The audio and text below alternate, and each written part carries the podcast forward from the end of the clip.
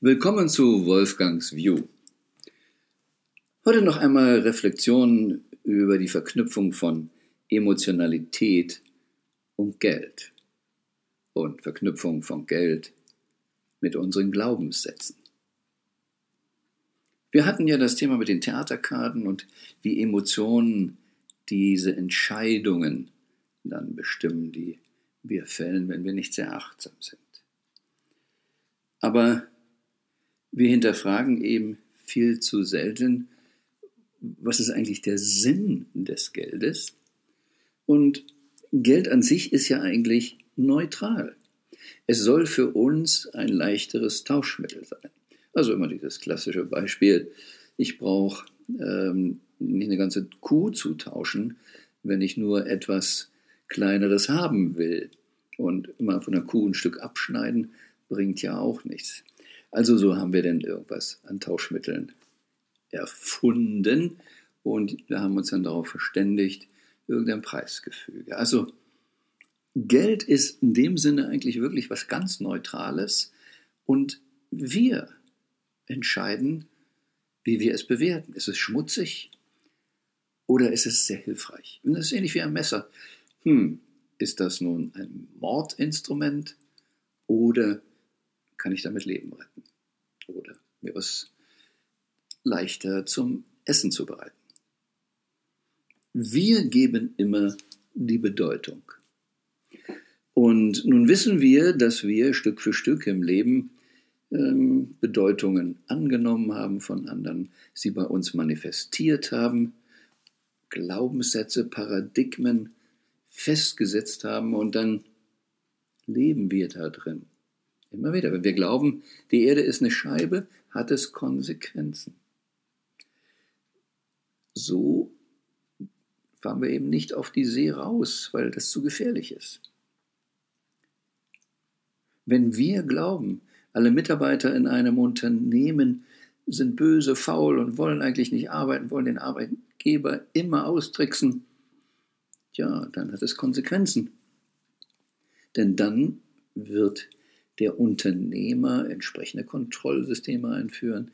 Ähm, und es muss nicht unbedingt dann sehr angenehm sein da.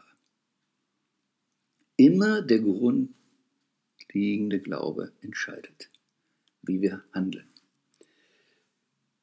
Und wenn wir auf das Thema Geld kommen, dann entscheidet dein Grundglaubenssatz über Geld, was Geld bedeutet, wie viel du hast wie viel du haben darfst. Es gab mal eine Fernsehserie, ich glaube, das war im zweiten deutschen Fernsehen. Da hatte man einen erfolgreichen ähm, Firmeninhaber, Selbstständigen genommen, der hatte sich dann verpflichtet, eine Woche mit Obdachlosen zu leben. Also es war eine Fun-Idee und man hatte wohl alles Mögliche erwartet, was dann passieren könnte. Wie quält sich der Erfolgreiche? Wie kommt der da? Oder mischt der da alles auf? Macht er die Obdachlosen alle erfolgreich? Keine Ahnung, aber irgendwas hat man natürlich als Besonderes erwartet. Ich war auf einer Reise im, im Hotelzimmer Septorum und kam auf eine dieser Sendungen. Und es war interessant zu sehen, wie derjenige, der sonst erfolgreich ist in seinem Segment, mit seiner Klientel, mit seinen Mitarbeitern, ähm, einer bestimmten Gruppierung sehr erfolgreich ist, nun zu den Obdachlosen kam. Nun klar, da kennt er sich nicht gleich aus und es ist verständlich, dass er dann etwas zurückhaltender war. Aber vielleicht ist es auch menschliches Naturell, ob jemand sehr zurückhaltend ist oder auch in solchen Situationen vorprescht, Kinders, was läuft hier? Interessant aber für mich war, dass er so quasi einen Paten bekam. Da war einer von den Obdachlosen, der mit dem ZDF abgestimmt bereit war, ihn eine Woche im Prinzip an die Hand zu nehmen, ihn zu begleiten. Und dann fing er an, ihm zu erklären, wie das da läuft, wo man am besten hingeht, um ein Bett zu kriegen und da man ja nicht der Einzige ist, wie man sich anstellt, um ein Bett zu kriegen. Wie kriege ich ein Bett, wenn mehr Leute anstehen, als Betten vorhanden sind? Wie muss man eigentlich betteln? Also wie setzt man sich hin? Wie ist die Kopfhaltung? Wie ist man auf der Ebene, auf der der Obdachlose war, erfolgreich? Und da fiel es mir wie Schuppen von den Augen. Denn wenn ich mal diesen Background obdachlos weggelassen habe, dann habe ich gesehen, wie ein Erfolgstrainer, ein Verkaufstrainer, ein Kommunikationstrainer jemand anderen erklärt, wie man auf der Ebene, auf der man ist, erfolgreich ist. Und es war vom Wording, es war vom Kontext im Prinzip das Gleiche, was man auf einer anderen Ebene genau so erzählen könnte, beziehungsweise viele Trainer auch so machen. Nur, wir sind in einer anderen Schicht. Wir sind auf einer anderen Ebene. Denn das, was der Obdachlose da unterrichtet hat, wenn ich, das war ja nun im Fernsehen, ich kenne ihn nicht persönlich, aber wenn ich den an die Hand bekommen hätte und mit ihm erstmal vielleicht noch in ein Bekleidungsgeschäft, Friseur und so weiter gegangen wäre und ihn mal richtig adrett angezogen hätte, hätte ihn dann vor einige Angestellte eines Konzerns gesetzt und sagt, so, jetzt erklär den mal, wie man besser kommuniziert, wie man etwas bekommt, wenn mehr Leute da sind, wie ich vielleicht beim Abteilungsleiter das hinkriege oder beim Kunden dies und jenes mache. Wenn er das genauso gemacht hätte, ja, dann hat er einen Tagessatz von 3.000 bis 5.000 Euro, weil es auf der Ebene die Normalität ist. Geht man auf eine ganz andere Ebene, dann passiert es eben, nehmen wir von Anthony Robbins, das ist ein bekanntes Beispiel, dass er Klienten hatte, die 100.000 bezahlen. Oder einer hat ihm sogar eine Million für Beratung gegeben, weil der in einem Business war. Wenn er das dort besser machen könnte, dann würde er deutlich mehr verdienen als diese Million. Und immer geht es um das Gleiche, wenn nicht zu sagen, fast dasselbe. Und warum kommt der Obdachlose nicht weiter? Weil er sich auf diese Ebene, auf der er jetzt gerade ist, auf der er auch noch recht erfolgreich ist, eingeschwungen hat. Und er sieht das andere vielleicht gar nicht.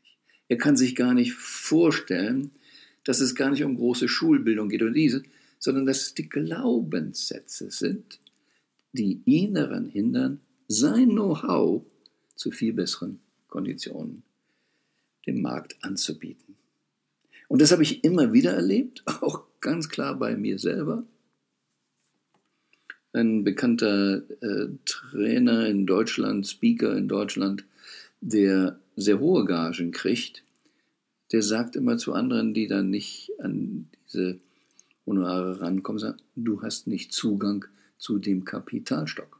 Er meint damit, du hast nicht Zugang zu den Leuten, für die das normal ist. Und so gibt es logischerweise einige Seminare, Wochenendseminare, spiritueller Art, da chargt man relativ wenig. Und dann gibt es Business-Seminare. Und es ist eben auch bei mir, meine Tagessätze oder meine Seminare für Selbstständige, für Unternehmer, da charge ich mehr. Weil es möglich ist, aber auch weil es für meine Klientel einen Wert liefert, den die erkennen können. Da geht es ja nicht darum, nur an einem Seminar teilzunehmen, sich wohlzufühlen, in der Gruppe zu sein, sondern geht es darum, wie machen wir größere Ergebnisse auch wirtschaftlicher Art. Und wenn ich jemandem helfe, dass er mehrere zigtausend machen kann, dass er mehr hunderttausend machen kann oder eine Million mehr machen kann, dann ist es nicht eine Frage der Zeiteinheit, des Tagessatzes, sondern des Fair Exchange, dass ich dann auch eine faire Honorierung bekomme.